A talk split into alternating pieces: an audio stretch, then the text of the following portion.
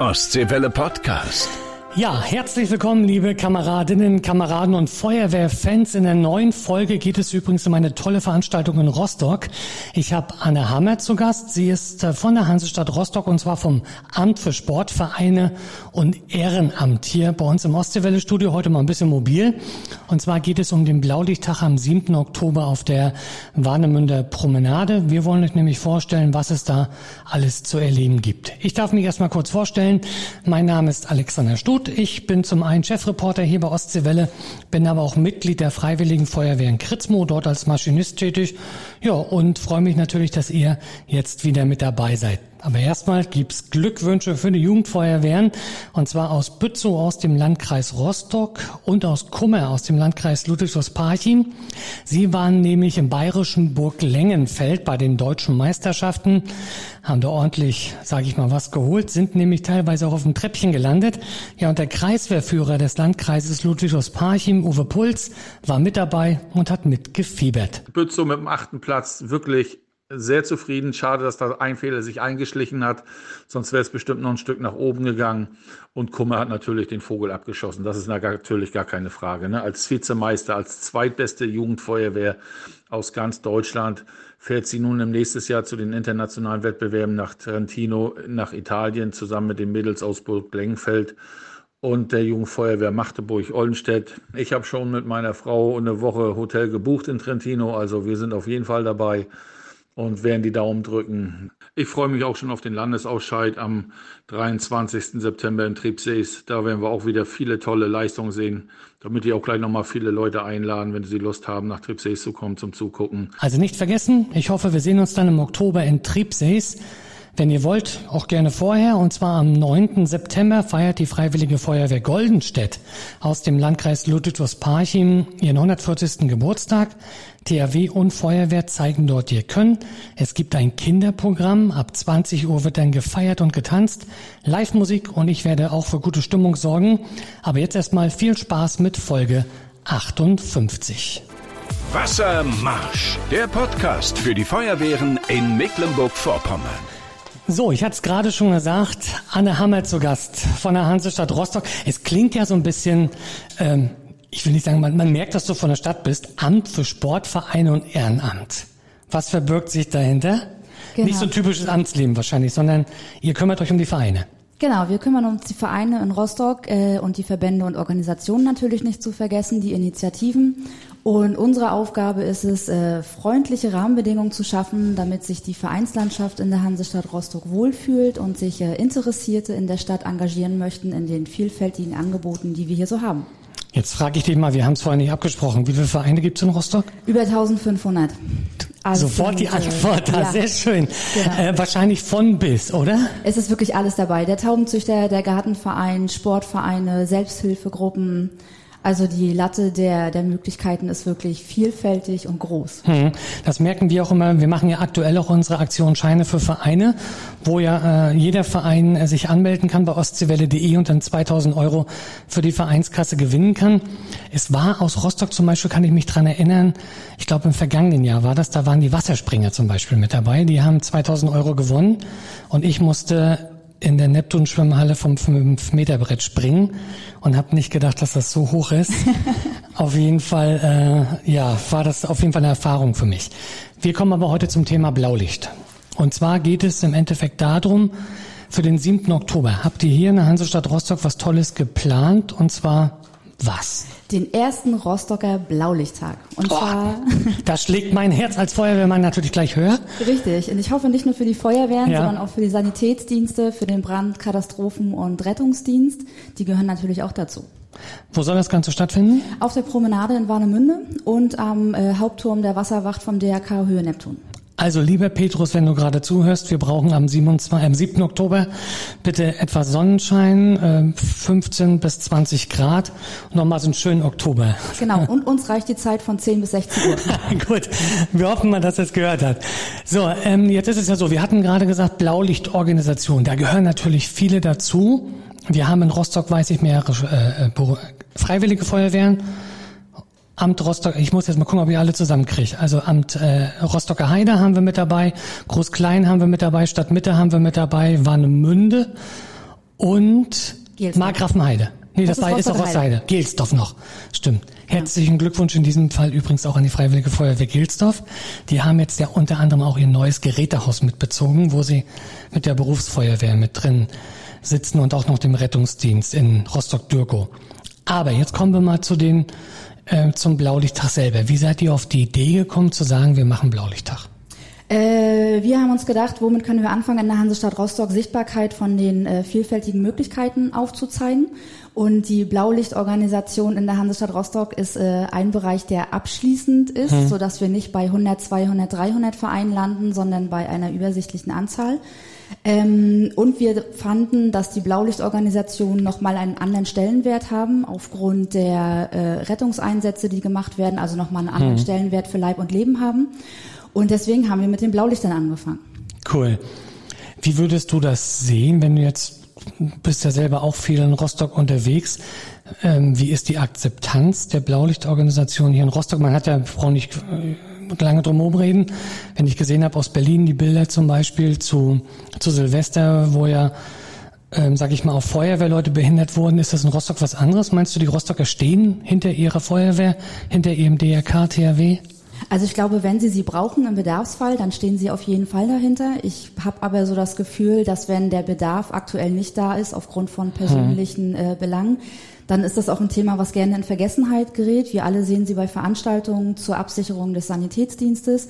Aber ich glaube, wahrgenommen werden sie immer erst dann, wenn sie gebraucht werden. Hm. Genau deswegen machen wir diesen Blaulichttag in Rostock, um einmal Sichtbarkeit zu schaffen, Akzeptanz in der Bevölkerung, aber auch darüber zu informieren, wie wichtig es ist, dass Nachwuchs in die Blaulichtorganisation kommt und dass hm. sich Leute engagieren, um im Bedarfsfall äh, retten zu können. Ich mag das gar nicht sagen, aber ich habe bis von 1974 quasi bis 2010 war ich Rostocker und ähm, mir war nicht bewusst zum Beispiel, dass es in Rostock eine freiwillige Feuerwehr gibt. Ich habe gedacht, das ist alles Berufsfeuerwehr. Dachte ich Aber früher auch immer. So ist es ja nicht. Ja. Wir haben zwar äh, ja die Feuerwachen in Rostock, in Nüttenklein, ja in der Südstadt und auch in Dürkow jetzt, aber das sind die Berufsfeuerwehren, aber die Freiwillige Feuerwehr rückt ja da einmal mit da aus. Jetzt kommen wir aber mal da drauf. Was können wir an diesem 7. Oktober erwarten? Ich glaube, wir, wir fangen mal an, Freiwillige Feuerwehren. Werden sich alle präsentieren? Was bringen sie mit? Was werden sie machen? Habt ihr da schon ein bisschen Überblick? Genau, also das Erstaunliche ist für diesen Blaulichttag, dass sich wirklich alle Blaulichtorganisationen der Hansestadt Rostock daran beteiligen werden. Es fehlt keine einzige und somit sind auch alle fünf freiwilligen Feuerwehren vertreten. Sie werden natürlich mit ihrem Fuhrpark äh, aufwarten, der besichtigt werden kann, wo man bestimmt auch mal reinklettern kann. Wir werden bestimmt auch mal die Sirene loslassen und mhm. einmal ordentlich Krach machen. Dann wird es natürlich einen Ankleideparcours geben, die Möglichkeit des Mitmachens, eine Wissensstraße, es wird Löschübungen geben. Man kann sich informieren mit den Ehrenamtlichen, die sich bereits engagieren, einfach mal in Kontakt kommen und fragen, was macht ihr da eigentlich? Wie mhm. genau sieht das aus? Also all die Fragen, die man sich sonst vielleicht nicht traut zu stellen oder wo man keine Möglichkeit hat, sie einfach loszuwerden, das kann man am 7.10. gerne machen und überall mal mitmachen, sich die Sachen mal anziehen so ein Feuerwehrschlauch mal in die Hand nehmen und äh, versuchen zu treffen. Ja, das, also was ich empfehlen kann, ist zum Beispiel auch, ich weiß, die, die Rostocker Kollegen haben ja auch Schere und Spreizer auf ihren Fahrzeugen, teilweise auch schon mit Akkubetrieb. Das Ding wiegt mal eben 20 Kilo, so eine Schere und so ein Spreizer, das ist schon ordentlich schwer. Und äh, was viele ja auch immer nur denken, ist, dass ich zur Feuerwehr zum Beispiel nur gehen kann, wenn ich wirklich dort bei Löscheinsätzen mitmache und so weiter. Da kann man sicherlich auch dazu sagen, ich weiß, dass die Freiwilligen Feuerwehren auch in Rostock Fördervereine haben. Also man kann sich auch im Förderverein äh, engagieren. Und ich weiß, bei uns in der Feuerwehr sind dann da die Muttis da, die gut Kuchen backen können für den Kuchenbazar oder die auch sonst bei anderen Sachen mithelfen. Wie ist es? Hast du da auch mal eine Rückmeldung gekriegt von den Feuerwehren? Wie sind die personell aufgestellt hier in Rostock?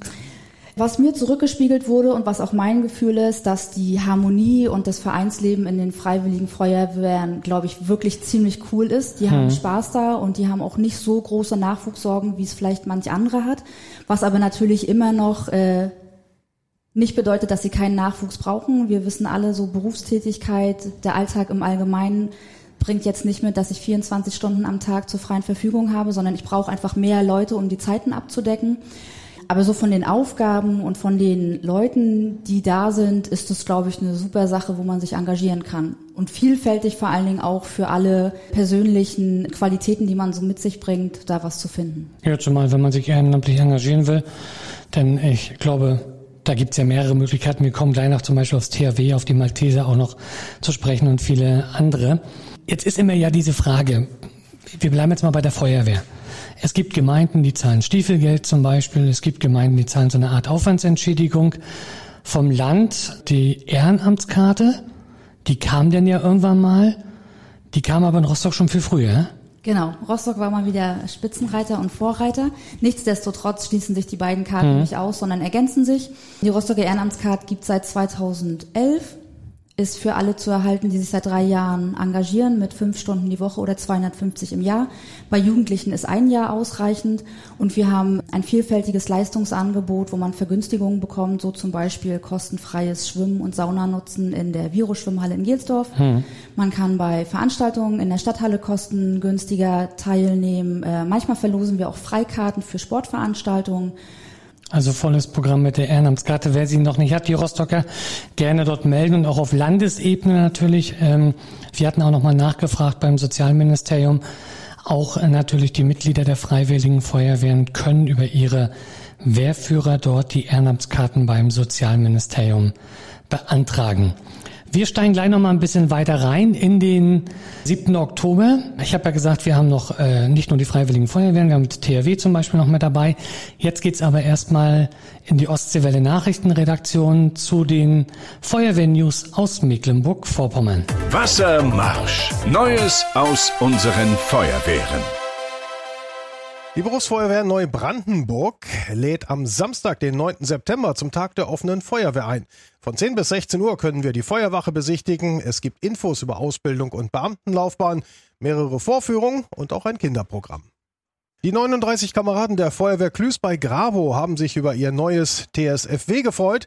Allerdings ist die Stimmung auf der anderen Seite weiter getrübt, weil das Gerätehaus zu klein ist wird das neue Fahrzeug aktuell in einer alten Scheune untergestellt. Ein Neubau ist nicht in Sicht.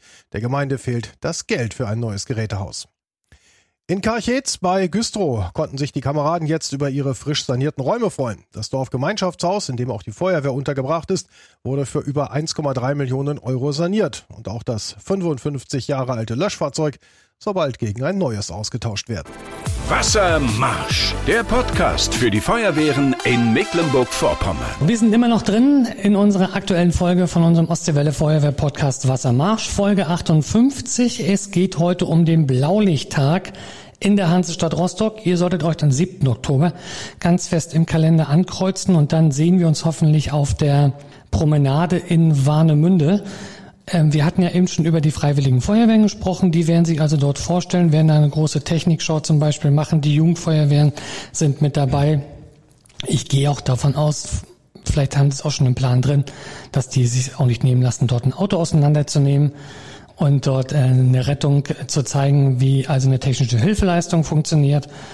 Oder du sagtest ja auch äh, zum Beispiel Löscheinsätze werden dort gezeigt und so weiter. Jetzt haben wir in Rostock aber nicht nur die Freiwilligen Feuerwehren, sondern ich sage immer gerne die Männer fürs Grobe.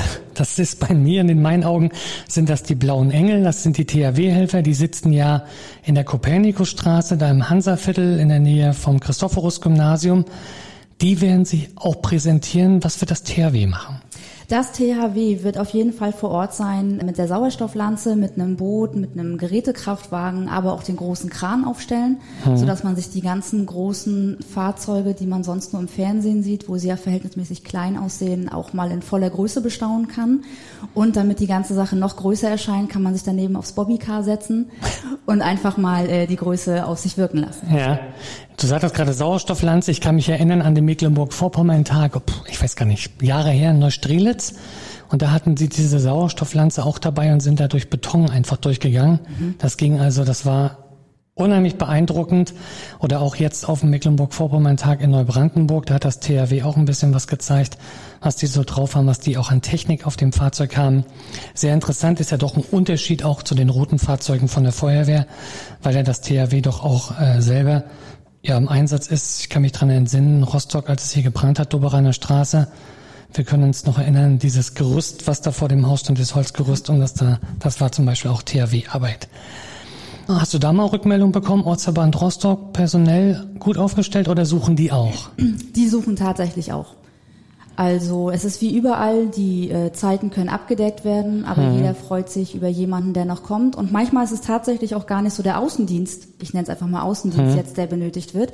Aber auch die Mannschaft muss versorgt werden. Es braucht einen Koch, der mhm. vielleicht auch mal die Versorgung übernimmt. Ähm, es muss Öffentlichkeitsarbeit gemacht werden. Es muss eine Social-Media-Plattform betreut werden. Das meinte ich eingangs mit, es gibt so viele Aufgaben in den einzelnen Vereinen, wo man erstmal nach dem Namen her nicht davon ausgeht, ähm, dass man das dort machen kann. Das finde ich auch so toll, gerade bei den, bei den Ehrenamtlichen. Wenn du da immer mal guckst, gut, beim DRK und so weiter hat man so viele Rettungssanitäter, Notfallsanitäter, die da mit bei sind. Aber bei, gerade beim THW, da sind ja wirklich Leute, die arbeiten sonst als Bäcker, die arbeiten als Schlosser oder was so ähnlich, genau. haben alles, alles mit dabei. Gut, der Ortsverband äh, Rostock ja hier, aber wir haben Bad Doberan dann zum Beispiel auch noch oder landesweit ja auch das THW.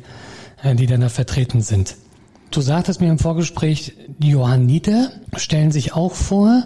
Genau. Die kenne ich, muss ich zugeben, eigentlich nur, wenn ich in Rostock mal beim Konzert bin oder wenn so Veranstaltungen im Ostseestadion sind oder so, dann sieht man ganz oft die Johanniter, die da äh, sich sozusagen ums Wohlergehen der Gäste kümmern, falls mal doch der ein oder andere umkippt. Ich glaube, bei der Ü30-Party habe ich die auch schon ein paar Mal gesehen.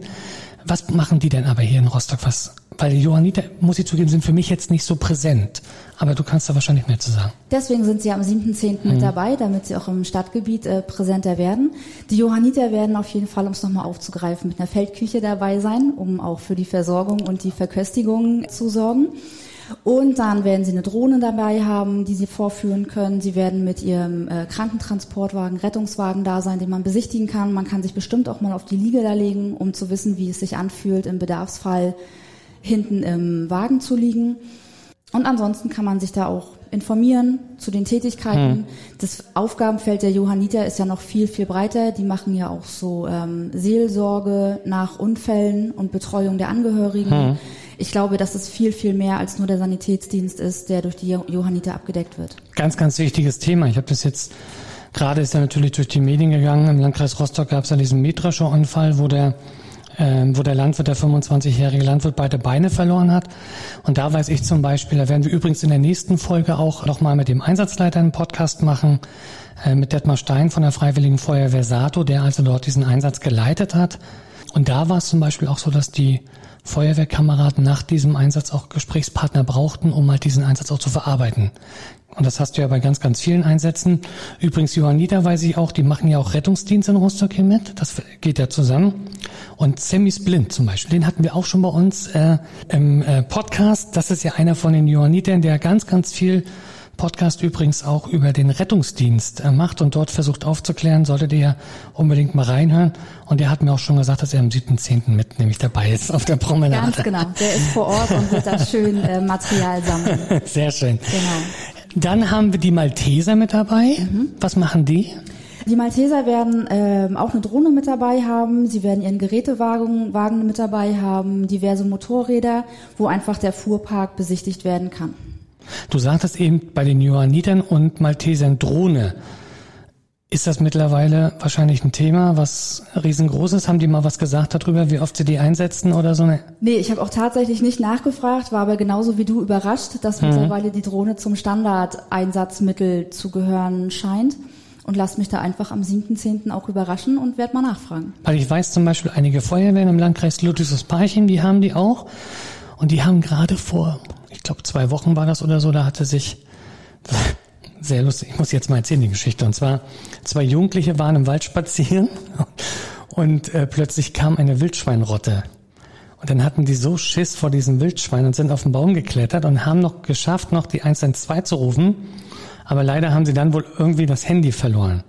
Und dann, ja, wo sind die jetzt? Und dann haben die mit einer Drohne von der Freiwilligen Feuerwehr Sternberg, haben die in diesem Waldstück nach diesen beiden gesucht und haben sie auch gefunden. Und die sind erst runtergekommen, als dann die Polizei da war.